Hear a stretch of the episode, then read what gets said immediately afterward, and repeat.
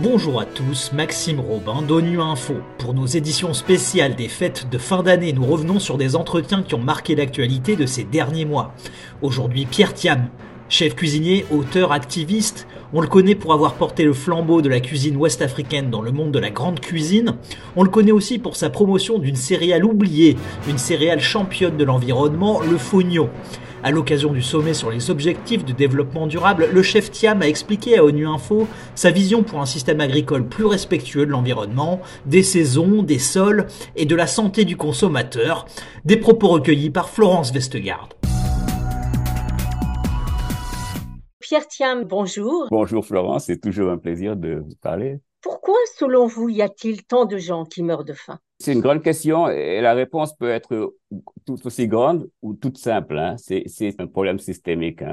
On a suffisamment de, de nourriture pour nourrir la planète, mais on n'a pas pu euh, créer une sorte de d'accès à ces alimentations, à ces, à ces, produits alimentaires. La population globale a accès en général à quatre graines, hein, quatre céréales, hein, le riz, le blé, le, le maïs et le soja, alors qu'il y en a beaucoup plus qui sont là, qui sont produites par notre planète mais qui ne sont pas dans le marché. Il n'y a pas de, de, de, chaîne de valeur quoi, qui arrive de la source à la table ou au, bol. Et les conséquences sont là, elles sont désastreuses pour la planète, hein, mais elles sont aussi désastreuses pour notre santé, hein, parce que des maladies chroniques qui sont directement liées à notre alimentation, à notre régime alimentaire qui est, qui est limité. Comment justement peut-on atteindre euh, l'objectif fin zéro d'ici 2030 euh, ben, il faut changer le système. À, la base, l'agriculture, elle doit revenir à la façon dont elle se faisait quand on respectait non seulement l'environnement, quand on respectait la biodiversité. Donc, on doit trouver un moyen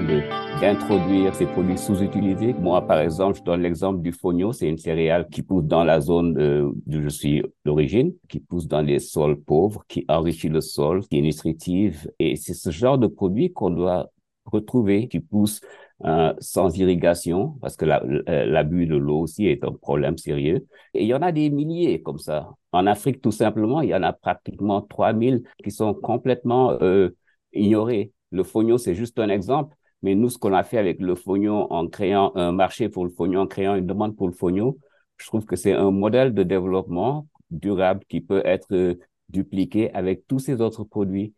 Identifier ces produits, investir dans la recherche sur ces produits, soutenir les petits fermiers, les petits paysans qui les cultivent, soutenir le système d'agriculture qui n'est pas intensif, hein, qui respecte les saisons, la rotation, le, le, le multicropping, comme on dit, la biodiversité, s'éloigner avec vitesse de la monoculture qui a été le plus grand problème, hein, la monoculture qui nous a imposé euh, non seulement parce que on voulait avoir les mêmes produits toute l'année, dans les supermarchés, ça nous a donc imposé de devoir faire plus d'irrigation, à devoir faire des engrais chimiques pour contrôler euh, la, la, récolte, alors que ce n'est pas le cas. On doit, on doit euh, retourner à une agriculture qui est en harmonie avec l'environnement. à cause du changement climatique, il faut justement que tout le monde s'adapte, n'est-ce pas? Ben oui, et je dirais aussi, la cause de ce changement climatique, une grande partie est due à, cette méthode d'agriculture. L'agriculture, le système alimentaire est le plus grand coupable quand on parle de changement climatique. Près de 30% des gaz à effet de serre sont causés par le système alimentaire.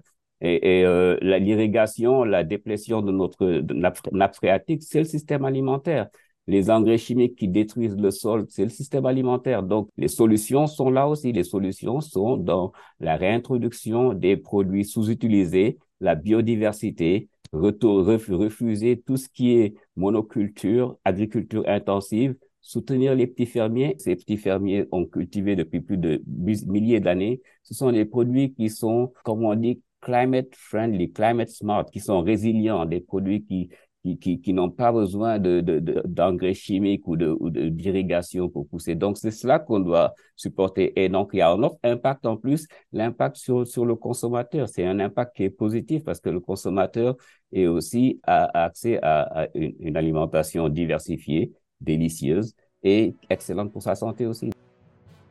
Voilà, fin de cette édition spéciale d'ONU Info. Retrouvez nos articles et programmes sur notre site et nos réseaux sociaux Facebook et X. Merci de votre fidélité et à bientôt.